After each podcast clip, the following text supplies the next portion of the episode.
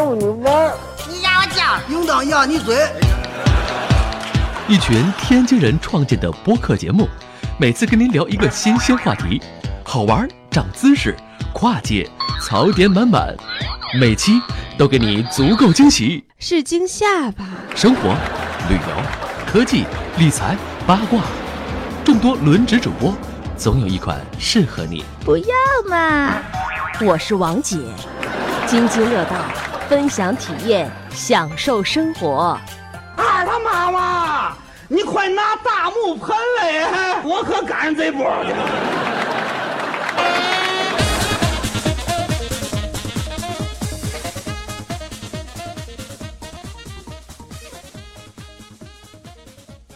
各位听友，大家好，这里是呃津津乐道的特别节目《乱草之巅》啊、呃，我们《乱草之巅》已经好久没更了，是吧，老高？这是因为你的原因，我 主要因为我们的原因一直在出门，好不好？啊，然后那个，所以《乱曹之间》本人本来说是周三更啊，但是确实最近有点忙，然后咱就不定期的放在周日更，直到我跟老高闲下来，好吧？然后、呃、最近又出了好多事儿，然后但是我们不想聊最近出的事儿，因为我觉得聊哪个我们节目都放不了了。对，然后呃，聊两件事儿吧。第一件事儿先聊聊这个为什么很久没录，主要的原因是最近一直在跟着这个老高啊，在在外面晃。嗯，五月份我们去了一次。美国又去了一次美国，然后呢，呃，这次去美国的原因呢，主要是去参加这个 Google I/O，因为本身大家可能经常听节目的同学知道啊，我们这个在国内组织这个谷歌开发者社区这个事儿，所以每年都会有门票给我们，然后可以去美国参加那个会，嗯，Google I/O 的会。然后呢，再一个呢，就是老高是我们的讲师，所以这次呢也给他争取了一张门票。然后这样的话呢，就老高，呃，我舒淇，还有狼叔，学前端的同学肯定认识狼叔，然后还有我们天津 GGG 的一个志愿者，哎，我们这几个人就去到了美国，是吧，老高？对，嗯，我们其实是五月五月几号？五月初，五月四号，五月四号到的美国，就是大家放完假我们就走了，对，放完假就走了。然后，嗯，本来其实想那个什么的，说，嗯嗯，直接奔旧金山。然后我们去开会就完了，但是老高说，哎，要不咱去趟西雅图，因为西雅图好也有一些 IT 公司。对，在在在怎么说叫美西对吧？也就三个城市，对对吧？对，呃，旧金山、洛杉矶和圣何塞，对，就是湾区嘛，对对吧？对。然后呢，这样的话呢，我们就北边没去过，但是北边西雅图大家知道也有一些 IT 公司，也很大呀，嗯，是吧？对，什么亚马逊、亚马逊、微软啊，微软，对，嗯，然后还波音是吧？然后还有这个，呃，星巴克算 IT 公司，程序员在这写代码也勉强算，世界五百强，对，还有星巴克也在西雅图，所以我们想去呃这四个公司转一圈，然后我们再奔旧金山，然后从西雅图开到旧金山啊，大概需要开个呃三天。呃，需要开三天，然后呢，之前就征征求大家的建议，说你们说吧，这个咱是西雅图晃完了，咱飞到旧金山，还是我们坐车从西雅图开到旧金山？然后呢，就产生了争议。然后最后我们五个人投票是三比二，选择了开车的方案，是吧？嗯，然后我是战败的那一方，对，你是战败那一方。老高其实是想坐那个什么的飞机，想坐飞机的，但是其他同学呢，后来觉得开车也还挺好，是吧？其实开车挺好的，对，就是你能看看风景嘛，两三天你可以随时停，两三天还能接受。对，又没有让你东西这么夸，那时间就长了。对，所以这个就开了一下，开了一下呢，嗯，很不幸，我们这个呃，这车里有一位就是我们天津那志愿者还晕车，然后然后他还投的是坐车的票，你知道吗？我不知道为什么这，叫他可能他觉得能他能开，嗯，对，然后就开到旧金山，然后在西雅图我们这四个公司啊，呃，下了飞飞机，咱先去哪儿？先去的波音，对，对吧？嗯，老高说说吧，这波音，波音我们应该去的算是它的工厂，嗯、对吧？他那波音七七七吧。还是七八七八七七七八七八咱都看了，咱应该都嗯看了，就是嗯看看他大概的一个，比如说他那个类似像总装，对吧？就从那个零这个零件一直慢慢真的变成一个客机。我记得有一个地方就真的是在装一个客机，嗯正在装，对，就是其实就是它那个组装工厂老么大嘛，好几层，然后它中间专门有一层可以开放给游客进去参观，对，然后就进去转了一圈，看看那飞机怎么装出来。对，确实是嗯跟你想象的可能有点不太一样。哎，对对对，他那个他那个生产线的方式就跟那个做小东西就不太一样了，对真的像装飞机的，厂房应该有几个足球场大那样大吧？应该至少有得对吧？哪有一个呀？那得四五个足球场怎么大咱。没法算，而且它那个比较有意思，虽然它有是它上面有有那所谓的那个大的门，但我们都是以那种呃隧道的方式进去的。对，我们先走到地下，然后从隧道，然后里就是很长很长的隧道，然后从地下那个隧道再坐一个电梯上去，然后到他那个呃游客那一层去看。对对，然后呢看一看波音，因为波音其实有两个博物馆，一个叫波音博物馆，一个叫波音工厂。因为波音博物馆其实离这个机场近，但是那天我们就飞机到早了，到了博物馆发现博物馆还没开门，嗯，我们就直接去工厂了。其实这两个地方离得还很远，嗯，但是如果是真要说去看的话，据说是工厂游览时间会稍微长一点。对，可能博物馆就只是给你展览一下，说大概的一个播音的一个历史吧。对对，不如这个工厂觉得更现实。是是是。然后第二天我们又去了，嗯，微软、嗯，微软和亚马逊，对对应该是微软和亚马逊。然后亚马逊其实我们就是去的那个，不是他那个办公室，门口。门口他那个有有那个球，你说那个亚马逊是吧？对对，生态球，生态球三个生态球。对，然后微软呢，其实就去的这个，嗯，他那个就是在门口拍个照，就是在 logo 那儿拍个照，因为那天他的游客中心没开，呃，其实也就是拍个照。也就是你开了也是拍个照，对，反正也就是那意思。然后，哎，反正呃，星巴克呢，我们就跑到了那个，它号称的第一个店，就是星巴克创业呃开始的第一个店，但那天我嗯在朋友圈说的时候，有人跟我说，他是真正的第一个店是被已经被烧毁了。啊，这个实际上是真的留存的 第一这个第一个店对第留存的最老的店。啊对，OK，呃，那个第一店得不不能那个什么，就是非常挤，都是游客，嗯，不然你就买了就走。然后有一些限量纪念品。然后我们去那个生态球，不是旁边还有那亚马逊购物嘛？不也先嗯去了一趟？哦，对，亚马逊购没提是吧？对亚马逊购，大家如果听了我们那个呃，就是我们讲无人零售的那期，嗯，就是我的店里进来俩胡巴那那期，大家知道那期我们那个嘉宾郭成其实讲的就是说他们的东西和亚马逊购的区别。那我们这次是真的体验了一下它这个无人购物，就是说你把这个先你下一个亚马逊的 app，然后你扫这个 app 上码，就跟支付宝一样，你扫这个码你就能进去。当然这个 app 提前已经绑定了信用卡，嗯，然后进到店里你不用管，你就随便拿吧。拿完了之后你就走，你就走，然后等一会儿概十分就结账。钟不到，对，就给你发一个，就给你发一个 list，说你拿走了什么东西，我给你扣钱了。然后今天我啊听到谁说说京东的那个无人零售的方式，它是这样的，就也是扫嗯。扫码，嗯。但它会有个你出来时候有个房间，嗯。你要按照他那个指示站在房间站一会儿，他可能才能算出来你是一个啊买了什么东西。啊啊，那就不如亚马逊这个更简单，对。对吧？然后郭成他们现在做那个方案，其实就是跟亚马逊是完全一样的，但是吧？对，但是据说就是成本高，呃成本太高了。嗯。对，然后我还那个什么，特意找找他那个 GPU 那个显卡都放哪儿了，结果发现我我觉他后边有得房间。其实现在我那天他嗯。回来回来之后，我看了写说要给第二个店去选址了，就准备啊开第二个店，那是唯一的一个店。但是我看这个店的这个示范意义大于实际意义吧？呃，今天那人就聊，呃，就跟那个一鸣志聊那会儿，他不嗯啊原原来也微软吗？他就啊说，他说那个目的其实是为了让股票涨。呃，很有道理，很有道理，对对对，但是还挺黑科技的。然后第一次去，大家去西雅图的话，可以去那个，什么，那个店只要你绑个 app，你都可以去嘛。对对，你绑国内信用卡它也能扣，对对对对对对你有亚马逊账号就可以，这个没问题。是是我们已经体验过了。啊，对对对。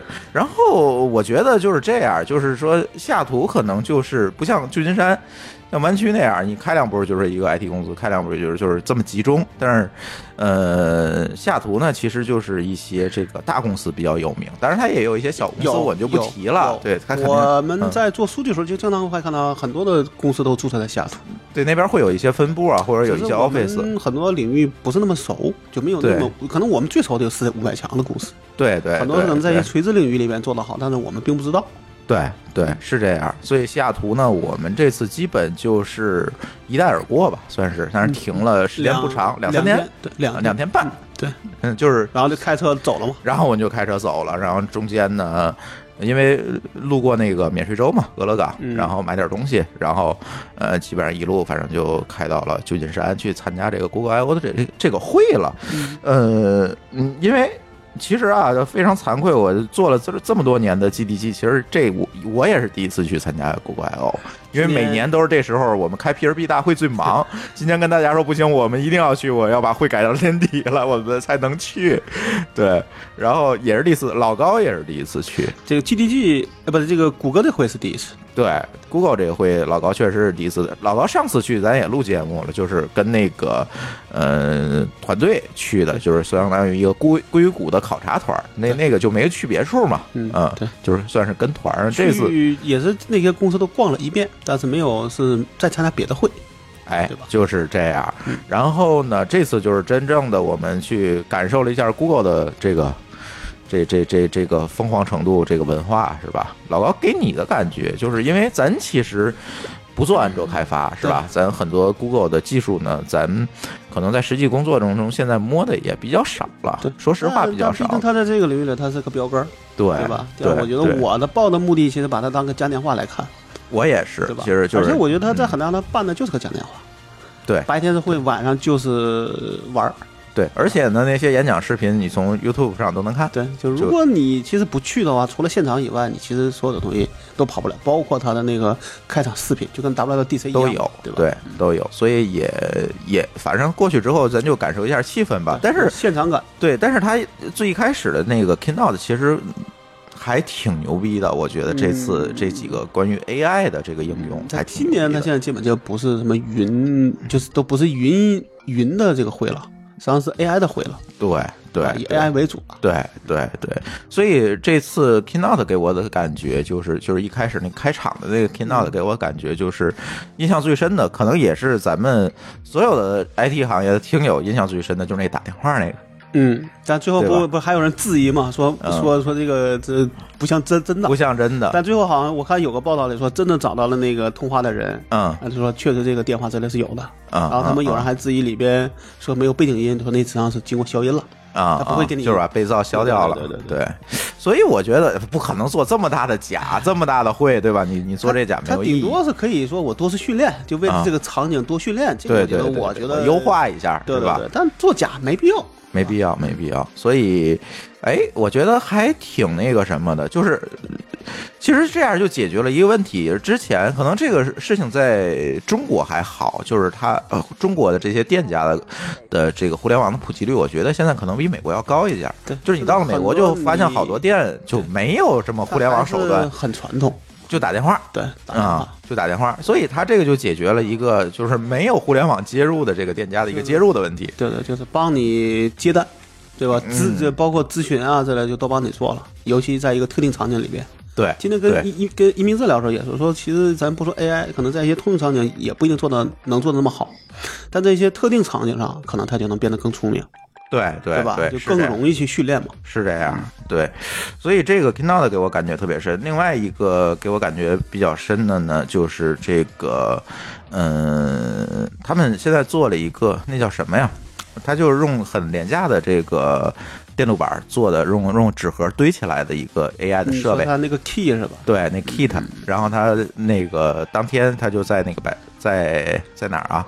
在 Tar- Target 然后就开始卖了他就能买到，就能买了。然后那个就是用特别简单设备，就相当于用一个黑莓加上树莓啊，还还黑莓，操，用一个树莓派，然后加上一些按钮啊、摄像头，它就可以组出一个 AI 设备。比如说你冲它一笑，它就能亮个绿灯等等这种，就是它把 AI 的这个技术完完全全的这个放在一个普很及化了，放在很低的一个低的一个设备上，它也能跑得起来。对，就是把这个门槛降低。其实应用场景比较低了，对训练可能还是很高。对，实际上从背后运作原理，我回来我还看了一眼，背背后的这个运作原理其实就是调它的云服务。呃，好像有一个需要，有一个不需要。它一个 audio 一个 video 嘛，对吧？它有一个需要，有一个是完全可以按那个在离线情况下用的。我记得他当时还特意说过，嗯有一个是嗯好像语音的那个是要 online 的，但是我看他那个命令行就是是是，但是它就有一个说是必须联网，一个是可以不联网。OK，对，因为可能它有一个是需要你网上去做一些事儿，那另外一个就等于它训模型训练好了，本地跑就行。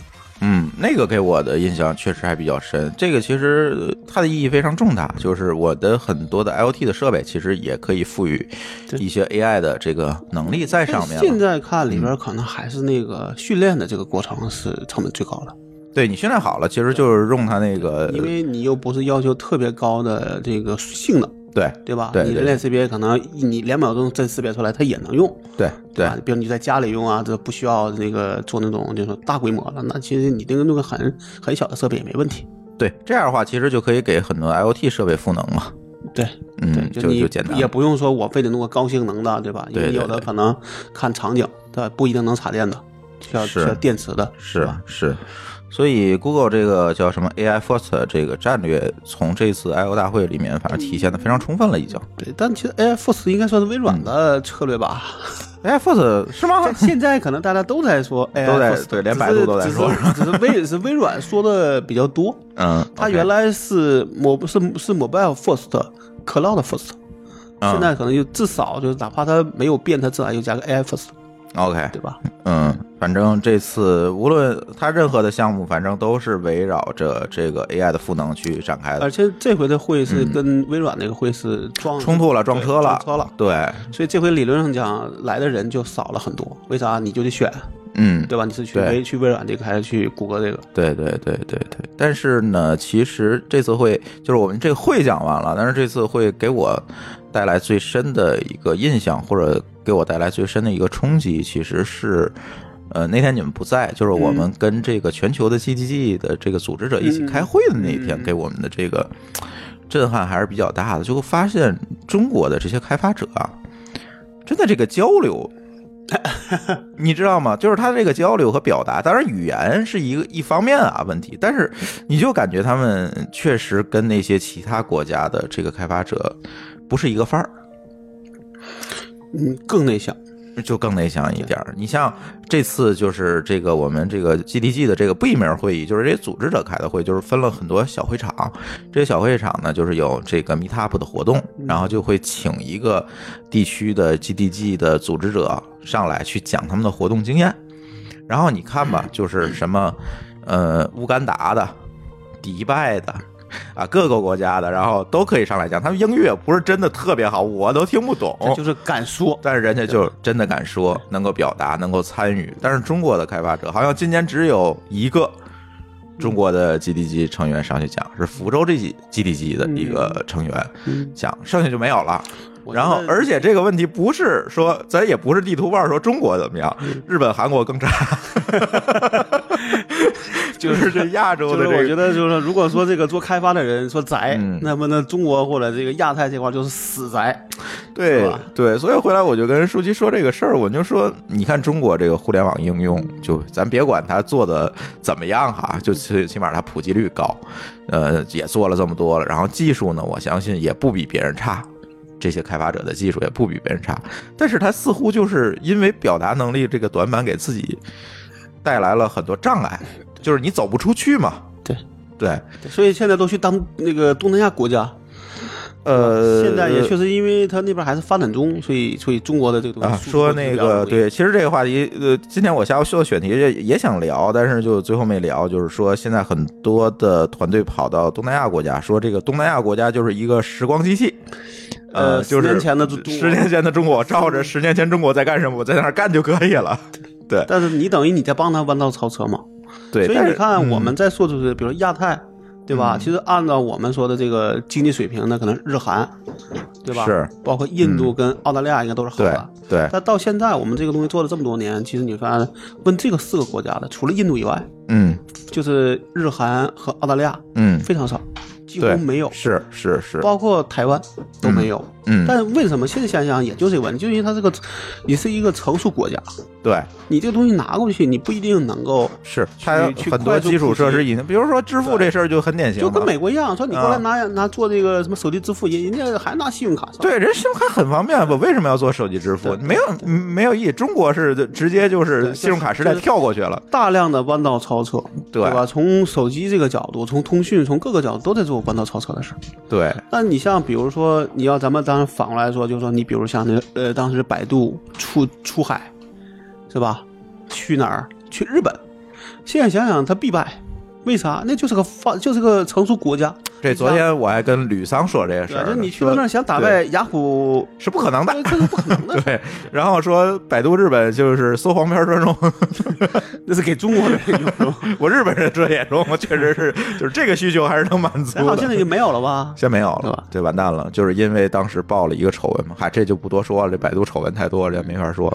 对，然后呢，这个反正话又就就咱还回到刚才那话题，就觉得这个亚洲的开发者真的这个交流，呃，确实是很怵，很我怵觉。得，我觉得我自己觉得，其实嗯就就是亚洲这个招，我觉得可能还是这样，就是还是习惯说跟熟的人一块儿交流。这就是文化背景问题。对，就大家觉得是一个，呃，怎么说是就就是聊熟了，大家愿意什么都说。但是是对于陌生人，可能总是一种封闭，对吧？嗯或者被逼的。但逼的话呢，你可能就像应景一样去说，那这个肯定是一个不好交流的一个事儿。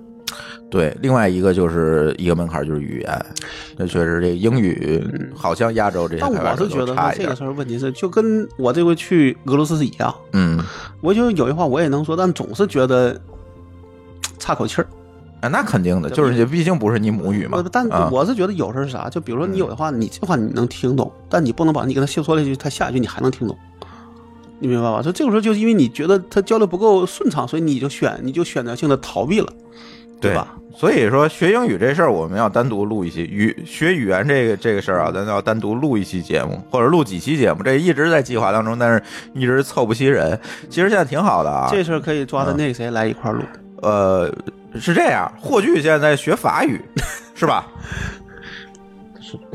他在点头，然后狗叔在德国在学英语，然后狗叔老婆在德学德语，啊，就是狗叔应该他是先想把先想把他的工作语言搞搞顺溜，能跟别人撕逼是最重要的，对，然后这个目的很好，对狗叔老婆是学德语买菜方便，对，然后呢，反正咱周围很多人都在学各种不同的语言，到时候就可以抓过来一起聊这事儿，到时候凑一下，那个所以谁是没问题的，嗯，他是跟那个就是跟今天人交流没有毛病，没有问题。谁呀、呃，这我就跟你说，反正他是给给你讲一些啊哦，他他他，我知道了，我知道，他给给你。讲一些啊这里边的这这这些弯弯绕。哦，对他可以，那天那个他也跟我说了，然后说要一起来录节目嘛，对对对对对，这个我觉得他是有经验，他还跟我说说你给我钱，你不他给我你不给我钱，我半年我保证你至少这些什么点个餐之类的没没问题。我说你等我把助理先做完了再说吧。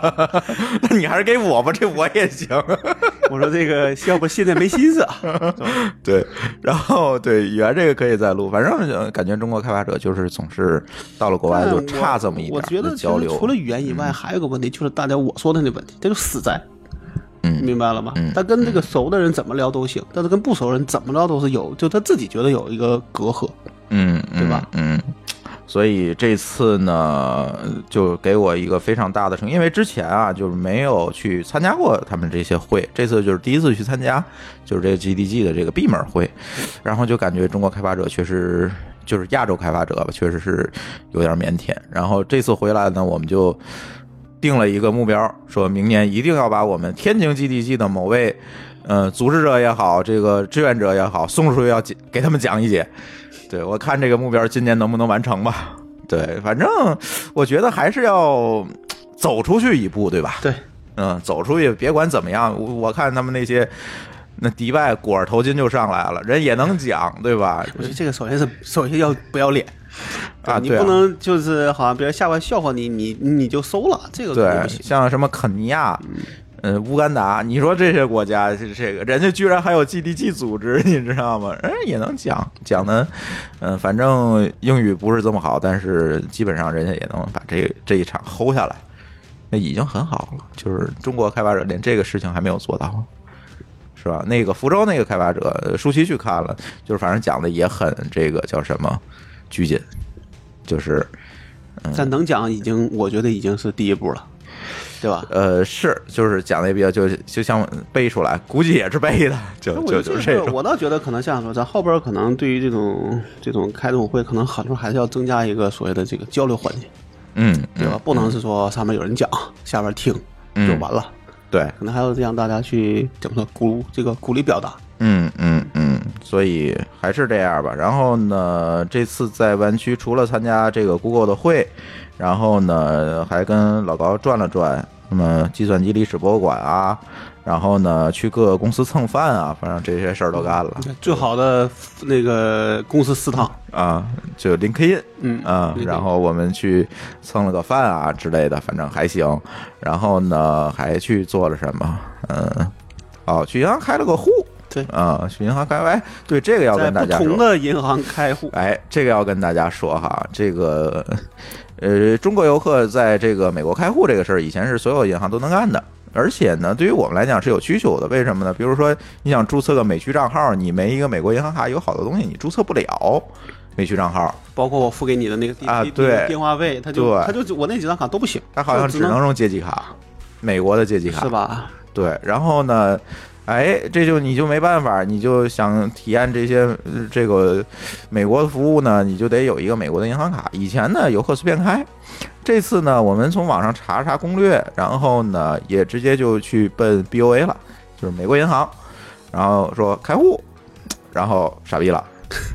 说我们政策一个月之前刚改的，就是游客我们已经不给办了。甚至这个总行跟分行好像信息还不对我打客服电话，人告诉我可以，然后到了分行就告诉我不行，就不知道为什么，然后呢就不扯了。然后我说你对，然后那个服那个他们那个大堂经理特别有意思，把我叫到旁边，悄悄的跟我说说。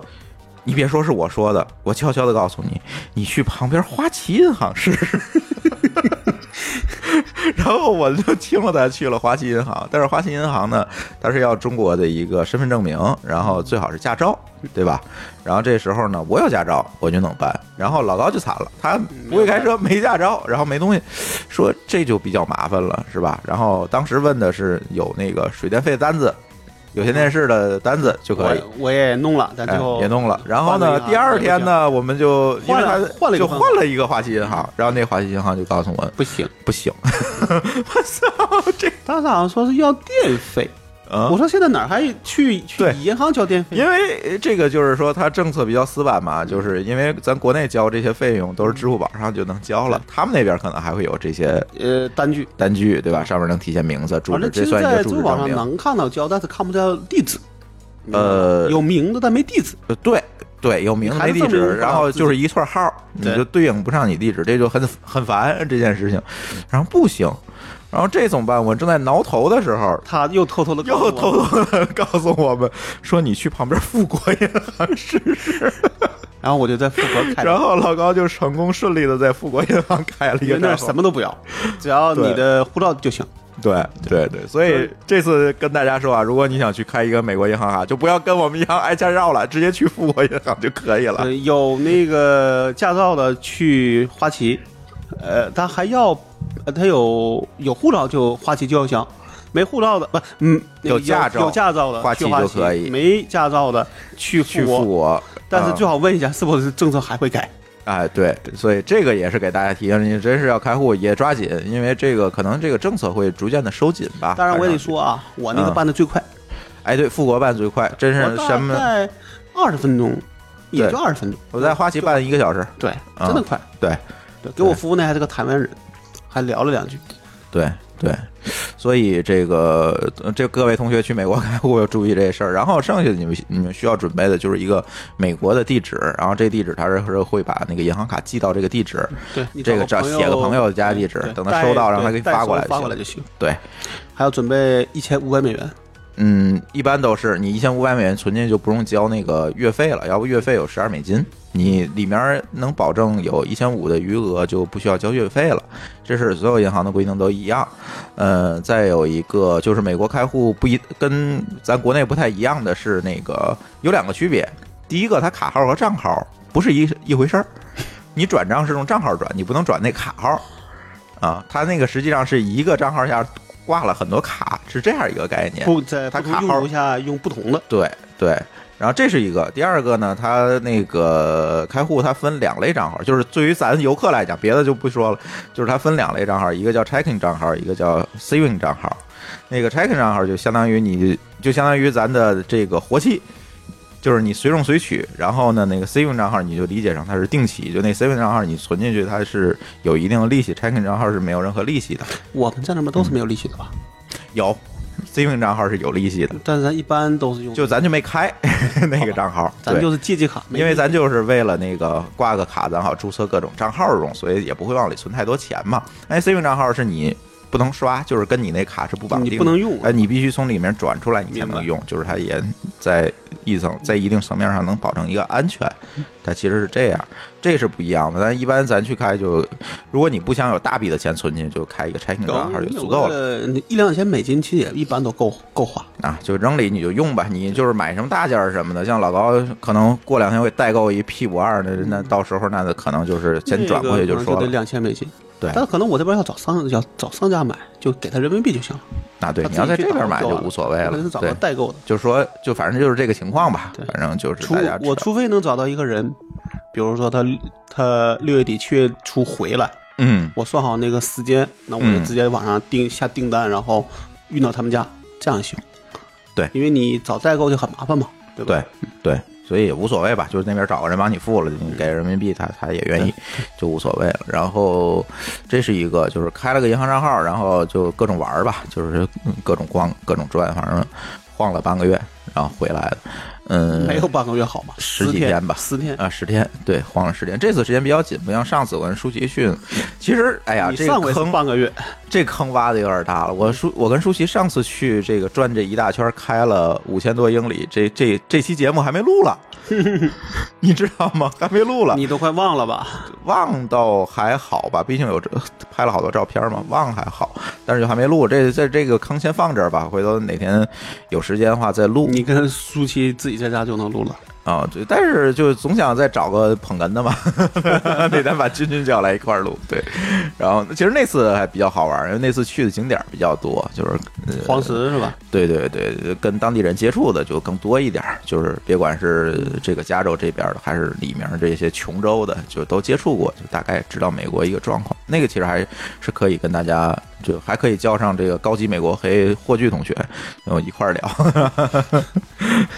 对，然后这个回头先挖个坑吧，这个这件事情，然后基本上就是这样一个情况。然后其实我们在美国期间，就是嗯，在西雅图也好，在湾区也好，租的都是 Airbnb，然后我们还体验了一下那边的成本还是挺便宜的，便宜，确实便宜，对，然后体验了一下那边的家庭宽带，是吧？嗯，Comcast 对，呃，基本用的康卡斯特，对康卡斯特，然后呢，这个时候我们就发现一个情况，就是，哎，似乎 IPv 六在美国已经普及了，是吧？嗯，其实他们在很多地方都就是在用 IPv，只是我们看见的是 IPv 四，因啊，为它对，访问过来都是 IPv4。对对对对，但是它的内网，别管是分配给你手机的，还是它你从本网去去去看的话，其实都是现在美国基本都是 V 六的地址了。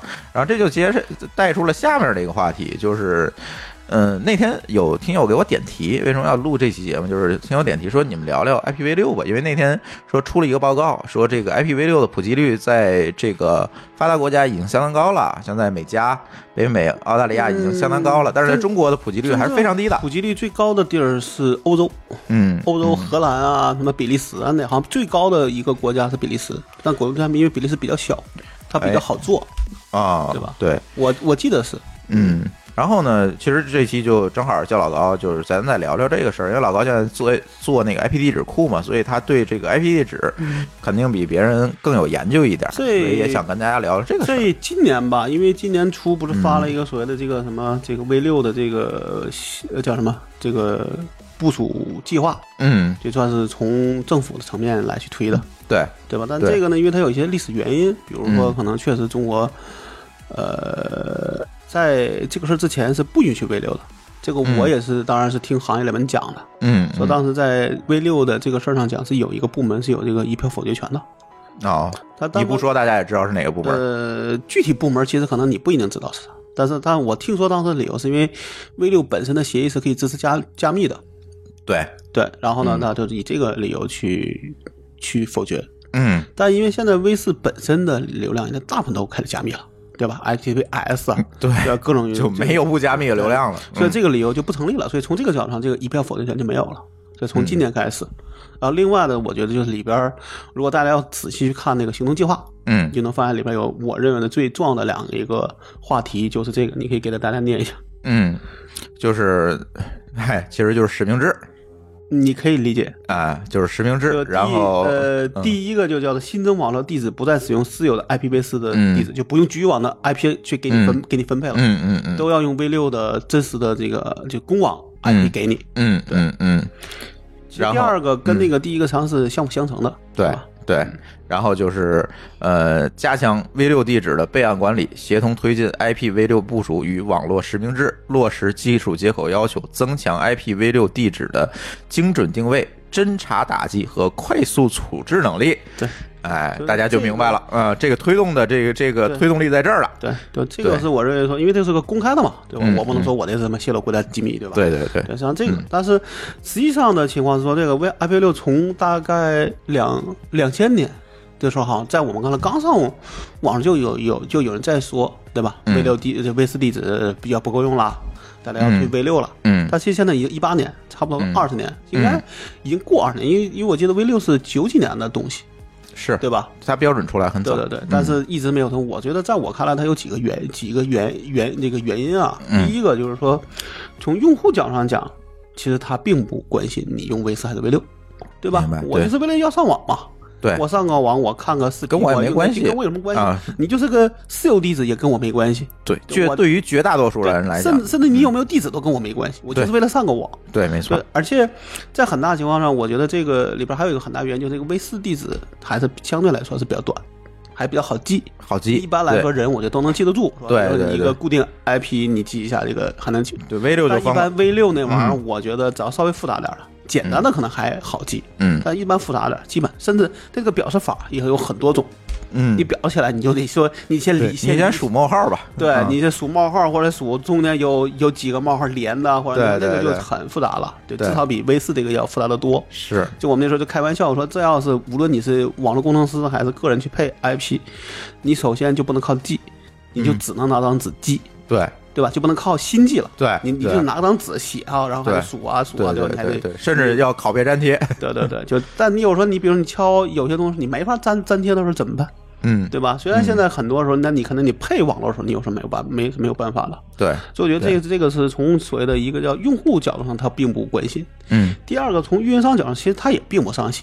为什么？嗯因为当时 V 四的出的时候，就是在 V 六出的时候，其实大家大家可能还没有，呃，很去愿意用这个 NAT 这个技这个技术，嗯，对吧？NAT 理论上讲就是我给你一个私网地址，对，呃，可能给你一波人，在甚至几万人都可以用私网地址上，但是我出口的时候可能用一个或者多个公网地址共享，对对吧？像比如现在这个规这个手机基站，对。这个路数，对，对吧？其实它也能用，嗯。这样其实它它就大量的减少了对这个 V 四地址的一个依赖，依赖，嗯。对吧？甚至可能有有些人可能是一个大规模的在应用这个东西，它的嗯 IPv 四地址可能并不多，嗯。都大量都是用这种局域网地址 NAT 的方案，然后还有个叫 CG。NAT 就属于叫运营商级的 NAT，我是没太理解说它这个跟嗯到底有什么区别。但我觉得可能是可能规模更大呀，嗯。甚至是二层 NAT，嗯嗯。包括彭博士也这么干。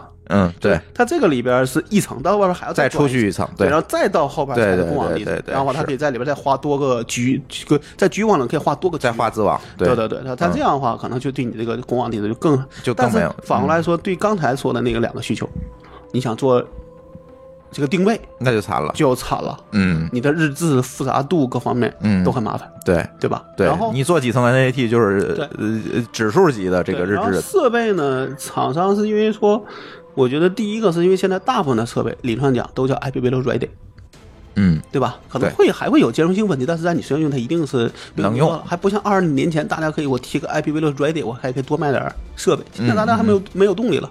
甚至我当时听当时谁说说，有一个路由器的厂商为了降低成本，把原来支持 V 六的东西卡全砍掉了，再去卖，可能能可能比如能省个几块钱，好吧。把它，给砍掉了，好，你只能支持 V 四，好吧，对吧？嗯。然后呢，我觉得就是这个，另外呢，就现在问题说，第一，你如果你是你是运营商、网络工程师，你要想 V 四、V 六，因为现在理论上讲还要大量的时间，还叫 V 四、V 六双产。对。那这个情况下，你说你要维护两套网络，你不给自己加了一倍工作量吗？对对吧？对，那你自己干嘛？嗯而且好像这个工量又不是说你自己能担得住的。嗯，这个东西你要想，它是个端到端的问题，是，对吧？从你用户到比如说你自己搞定没有用，对你到网站这这在这边这个里边这个流程特别长，哪个地方它不行，嗯可能都会你背锅，因为肯定对于用户来说，我上不去，我一定会找你的运营商算账，对吧是？是我用北京联通，我上那个比如说上美团上不去，我肯定会找你说你这个网络咋弄的。对。但其实可能这个原因里边，也许是美团做的不好，嗯。对吧？那这个、嗯。这个有时候你这个锅是分不清的，嗯。工作量又增加了，从这个运营商的角度上讲，他也不愿意非得做这事儿，是吧？嗯。然后另外就是一个设备厂商，我觉得也就我刚才说的那个问题，就是这个 IP Ready Ready 已经不能帮他卖货了，嗯，而且我觉得这个里边很大时候，我哎，这里有没有一个问题，嗯。就是呃，上 IPv 六会不会增加这个设备的负载？我我就想说这问题，嗯，就我觉得现在 IPv 六理论上讲是比 IPv 四的，是它的的路由表要变大你，你这样想是四、四个四十二亿乘在一起，对。对吧？对，那好，大家都说说这东西可以给沙子编码了，嗯。但问题是你真的需要这么干吗？嗯。虽然这东西提出来什么天然适应 IoT，嗯。但你真的有那么多设备吗？嗯。我到我那天当时跟有人开玩笑的时候说你出个 IPv 五就行了，你嗯，就把这个 IPv 四砍这个编码砍一半儿，其实哎。你这四个四十二亿也足够大，也，够了，而且在你这个难度就小很多，是，对吧？但现在可能看着已经不可能了。嗯。对，吧？当然只是开就开玩笑，所以像你说这个 IP 这个设备厂商，我觉得也会有什么，就是我这边到底能不能支持真的大规模应用，你不知道。对，因为这样设备里面要维护的路由表要呃呈指数级的提高，两套，对，对吧？你这个 V 四的七，现在大概一般来说好一点的，就大一点的游戏都七七八十万条的路由，嗯你这个东西可能会也也许会更细。嗯现现在可能没有那么多。我最近被我们的客户催，就是因为他们想要看 V 六的这个路由表的情况，嗯我还没时间弄。嗯我我觉得，我记得我在一五年弄的时候，基本上路那个 IPv 六的路由表就非常少，可能一一一两万条嗯就够了。嗯现在我不知道是不是变多了，因为我最近嗯。没那么关心。嗯我就也想，确实我们呃被客户追得多，因为确实这个这个所谓的新闻纲领出来之后。确实说，因为从你运营商理论讲还是被政府主导了，对他们还要去做这事儿，是，所以他们现在其实我今天还刚听说，但我没重新出来说，某个省的电信的基站那个就给你手机分配的 IP 里边已经可以是 V 四 V 六两个都有了，啊，就你拿那就是已经开始做了，对，已经就开始在、就是在做它最底层的这个支持，嗯因因为你这东西一定是从底层往上走，对对对对对吧？你这个运营商里边没问题，我这个应用啊网站我才会去做支持嘛。是是是，对？吧？所以这个是。然后第四个，我觉得还有一个大的问题，就是因为大家第一用用这个 NAT 技术来去延缓说维斯的这个衰老。嗯那第二个就是说，第二个理由就是因为说维斯地址其实很多时候，真正我们在做的时候，发现有大量的维斯地址其实没有没有启用的，分配单位启用，嗯，嗯。所以你会发现说，比如说还有，说白了，对还没到要死的份儿上，你说你要这细说的话就多了。你比如说这个，你像呃，总共二百五十六个 A，嗯，对吧？零不能用，二十四网号不能用。嗯。中间这一段儿嗯。六七，你见过谁家用过这个 IP 端的？嗯因为在军方手里，嗯。美国军方手里，嗯。幺幺幺二在嗯。美国军方手里，嗯，它大概有十个 A，三三三四，对，它有大概二二六二七，嗯。这些都在军方手里。嗯。然后还有一些，比如有有一个段归归 USPS，嗯。就归那个美国美国邮局。对对对。嗯。然后还有一个段归戴姆勒，嗯。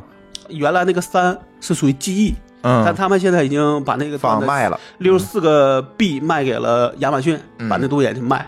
二零原来也是归一个叫 CIC 的公司，现在叫 DSC。嗯。那个公司跟那个惠普、跟 HPE 的那个企业服务部门合、嗯。合并之后，我估计嗯。我认为是他缺钱，嗯。他就把那个二零那个端整个卖给微微软了。嗯。嗯。也就是说嗯，微软现在至少有一个 A，嗯，就基本上那个苹果是也有一个 A 17幺七，对对就这里边就是这个里边你会发现这两年的交易多了，尤其像云服务厂商，因为云服务厂商是最需要 IP 端的，对它比运营商还需要。对，因为你买个云主机，你至少得用个、得有一个 IP 吧？或者你买十台，至少有一个机器得有公网吧？对，然后剩下你私网联，你只要有一个吧？嗯你卖一百万台出出一百万个就是十六个币，嗯对吧？你这一算你就知道，你就知道说这个东西。今天我中午我我那个谁那个腾讯人跟我说，你看我们最近又开了莫斯科，嗯。我一看差不多十六个三十二个 C 分过去了。嗯，那这个东西你说你想在这开战，好开云主机，一定 IP 得先行。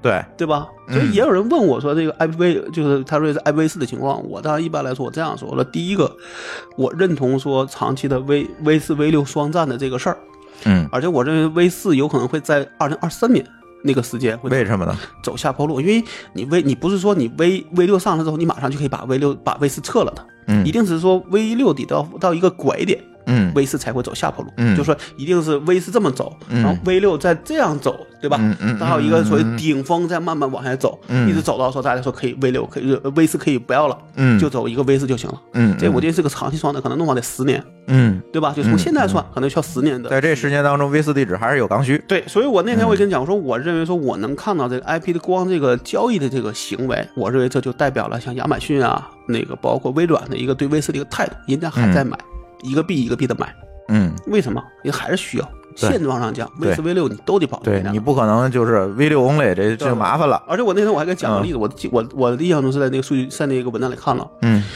前年好像是 Facebook 上了个 V 六啊，对对对对对对对，这事儿我也知道。八月就下线了。对，为啥？我刚才说了，你端到端的事儿，是你就是一个运营商里边都不一定保障说我这个运营商整个 V 六全没毛病，是更别说你在跨运跨运营商或者跨全球去访问，嗯最后你下线吧。嗯，为啥？你真的扛不住被用户喷的，你终究目的是为了要让这个用户提供可用性？对提供可用性，你不能嗯提供可用性，或者说你不你不好保证，那何必呢？对对吧？通，比如说你 i V 六通，但它不能用，那这事儿你就没法预计了，对是吧？所以现在我是觉得，现在就是哪怕就是 V 六上来，可能也是先保持先保证 V 六 V V 四能用嗯，V 四就慢慢的就是让它迭代，嗯，对吧？可能说我可能会一个什么样的，包括嗯我们最近在有一个那个群里边就是这个高校的。嗯，就包括你说，哎，比如说你认为说高校应该是 V 六应该是最发达的地儿吧？对，真不是这样。嗯他们做了个统计，做他们现在做了一个类似那种状态页儿，就是把这个高，比如前，比如中中国 top 一百高校拿出来，好，你的网页支持 V 六不，对吧？嗯你的邮你的邮箱地址支持不支持 V 六？嗯你的所有地方买，把每个都，你会发现一百个里边很多还是 V 四，哦就真的只支持 V 四。所以他们现在就干一事儿，就把这个列出来，嗯然后打分儿，然后你这个做的好就排在前排排排在前面那拿这事儿去推动教育网本身的这个 V 六的真正的用处，否则你会嗯所以你给端分配完了，如果我给端分配一个 V 六的这个 IP，那其实服务器那一端还是 V 四，它就中间还要有一个协议转换的过程呃。，我觉得弄不好，它现在还是嗯 V 四 V 六两个都给你，然后根据对方的情况，就哪个 IP 出去。就比如说你你这边 V 四，那就是双战嘛对，对就你这边 V 四 V 六，那边如果 V 四就是全双战，对，就用 V 四去访问。如果那边是 V 六，你这边就是 V 六去访问。明白了。甚至可能还有一个情况，就是一个一个中间状态，就你这边全 V 六，然后你会根据那方的情况去做那个呃叫什么协议转换叫叫什么呃叫 NAT 六叫 NAT 六六还是 NAT 六四？啊，对，对吧？NAT 那就64对那就再转一下再去访问，嗯这个也很有可能。现在好像据说国内的几个地方的中国移动是这样的，它的内网是 V 六的，它嗯。出去是 V 四的，嗯嗯，它也是在做实验。嗯。对，所以这个里边它还是挺复挺复杂的一个事儿。嗯然后我觉得二零二三年吧，可能真的就 V 四会走下坡路，也就是说从现在算还有五年，嗯嗯，对吧？差不多。那你觉得，咱就回到咱开发者这边儿，嗯嗯啊，我们技术从业者来讲，大大家应该在这五年当中怎么应对？这个我觉得在我看来是这样：第一年，今年的第一年就是嗯中国的 V 六的建设就决定你后边的速度。嗯就今年如果真的确实很多地方都做得很好，嗯，就真的在应用场上做的就很好，那可能这个事儿就这两年就会加速。那你觉得不到二零二三年，嗯这事儿就可可能就能够开始往 V 六 Only 上走了。嗯，但这个当然也要看全球的一个速度，因为嗯你这个东西你不是做个局域网，对对吧？你是说我这东西我不但能自己用的好，还能跟全球去沟通，别人能访问你，你也能访问别人。对，就这个速度，我觉得就是看短板，对吧？是，对吧？对，那这个是就得就得看。所以我那天在那个 Comcast 看的时候，那个它就是两个地址，对，一个 V 四，一个 V 六，对那就是这个问题啊。对，长期看着国内也是一样的，所以我觉得我我自己觉得啊，二零二三年是一个比较靠谱的时间，也可能会提前，也可能会拖后，就看整个的这个呃叫什么，整个的全球的这个网这个网络的一个呃嗯进度。对吧？一旦哪一天说大家觉得 V 六就够了，可能那个时候发现 V 四就会加速的掉了。之后以后你可能在两三年，也许就会就跟说咱现在就要把二 G 这个这个基站啊，这换掉就换掉一样。嗯，它也会很快，嗯一直慢，就是因为说有些地方做，有些地方不用，那你怎么办？你就只能爽着，对，对吧？对对，哎，那就是还是刚才回到刚才那个问题，就是你觉得这现在我们的这些开发者、程序员，嗯，是不是也应该做一些技术储备了？对，因为它在里边的话，你想，你要真是 V 四、V 六都要应用的话，嗯首先你的日志就不一样，嗯，你处理起数据库字段就不能设十五个场了。对你 的很多东西都不一样了，这个对对大家来说其实是一个很怎么说是一个真的是个挑战，对，对？你处理速度可能都不一样，你原来 V 四，对吧？你嗯四十二个地地址，你做一个哈希很容易，嗯现在那玩意儿多复杂。嗯，对吧嗯你怎么去做转换是个问题。转转换对日你的日志，包括现在我们最大的问题是我们还连库都没有。你想在 V 四上角上想做个地理位置的一个统计都没戏，啊，对对，那基础设施还没有，基础数据还没有。所以他现在我们嗯。被明天要跟今日头条的人聊，他们嗯也在问我这个问问题。就是 V 六的问题。对对对，就他说，嗯。你看我们可能要上，那我们这怎么做，对吧？我可能确实可能现在看我们原来想年底，但现在可能得加速，嗯，就可能我嗯。至少要做一个，比如说先把国家先理清的一个版本，嗯。让大家先把国家先能弄明白，说这到底这个用户是中国的还是美国的，还是嗯哪里的，嗯嗯嗯对吧？然后我们再逐渐加人说，我可以识别到中国的省市，对吧？就跟嗯中国，就跟我威斯的库一样，慢慢的去去，对，但是这个东西可能我认为也没有那么难，因为毕竟现在启用的块还是比较少，而且它分的是比是比较大，比如一个大块四十八，嗯。甚至有人说你来个三十二的，嗯。你这大块的话可能都在一个地方，嗯，对吧？那这种情况对我们来说反而就是比较好做，因为现在 V 四有个很大问题，它会弄得很零散。我那同我那同事干了一个一个 C 嗯，分成六四个地方用，我天哪，你说你这玩意儿怎么搞？还嗯。还特复特复杂。但现在如果说你这个风，所以你一定从你的管理上一定说我一个大块分到一个地儿，对吧？我对。这个大块我分到那儿，而不会像威斯说我今天这儿不够了，从那儿借一点儿，把那个本来分配的看得很规整的部分裁的特别散。嗯。中国现在就有这个问题，对。但中国其实还啊还好，就毕竟你现在的这个用户也是这么多。但我们现在就猜的就是说，你像那个哪儿，像那个印度嗯就很麻烦啊。威斯的角上讲，他们十几亿人，你嗯觉得他的上网人数有多少？他上网没多少人，我记得他网络普及率没有中国高啊你，说他有一，他有两亿人，你信吧？有吗？啊，咱咱不说这个，你说他有嗯两亿人，你信不信吧？啊，信信信，好，嗯你知道他有多少 IPv 四的地地址吗？嗯，多少？四千万 那他怎么用的 AD 啊，啊？也确认 AT，对啊，所以我就觉得这种你从 AT 上，我们数据就不好做，因为你 A 你 AT 就分分是一个一个区域的，嗯你说你在北京用，那我就标北京就好了。嗯，你要全印度用呢，或者全某一个州用呢，我就会就没法。标了，这事。我我你要是州用，其实也好标。嗯我要是全印度用，我就只能标印度，嗯，对我就不好标的更细，因为我一标细了，我我怎么标都会被骂，对，就标印度才是一个合理的一个字。是，我们其实看过一些，就发现那个那个那个那个 C 那 C 端 IP 全印全印度哪儿都有。嗯那当然也可能说它比如它是基基站用途，因为基站用用途基本就两个情况，要么就一个分省用，要么就分嗯全国用。嗯那这个你有时候，但是你又不好确定，因为你缺了一个上网的连接情况的一个数据的时候，你不敢确认，所以因为你这个全国你看的全国都有数据，你从平你从地图上看，你分不出来它是拿什么，比如一它也可以 Wi，比如说全国用了一个 WiFi，对吧？对你看不出来啊你。都是从一个口出去。那我就必须要再辅以一个上网连接情况，去判断是基站还是什么的话，我会比较方便。嗯，对吧嗯嗯那在里边还有挺多的一个，但我们今年肯定会加速吧。但是 V 六是不是它分下来之后，可能因为它是一个新的东西嘛，呃分的时候就会比较规整。嗯，按中国的规这个计划是这样的，嗯，甚至当时就是规整的发。当时可能就有人说，看，比如这个段就是北京的，那个段它就是河北的。嗯。但我觉得这个就跟手跟手机号一样，嗯。一开始的大家都背下来，说这块号一看就是什么零幺零就是北京的，嗯。那个什么零二四就是，但我觉得到最后你发现你就乱了，啊，对，已经用了，因为有时候你可能好，当然这个我不知道啊，这个我觉得可能也是人为的结果，真的台湾反他是可以这么做的，比如说我就发你身份证号相关的，行不行按理说应该是能的，对，就跟行政区划对上，对，行政区划，比如说你，反正它也足够大，对浪费点就浪费点儿。对对对，嗯他了这样管理好好管，这样你绑个身份证号，我就分别就跟你身份证号能够做正逆转换的一个 IP 段，呃，一个哎 IP 地址给你，对对吧？找了嗯你就知道你这人是谁，对，对吧？对或者他就做的很贵，这个严格上讲，嗯，他如果真的在，但现在我是觉得这样，就为为了那你这么说吧，教育网怎么办？嗯，你能给每个学生发一个吗？理论上也可以啊。但现在他没这么做啊。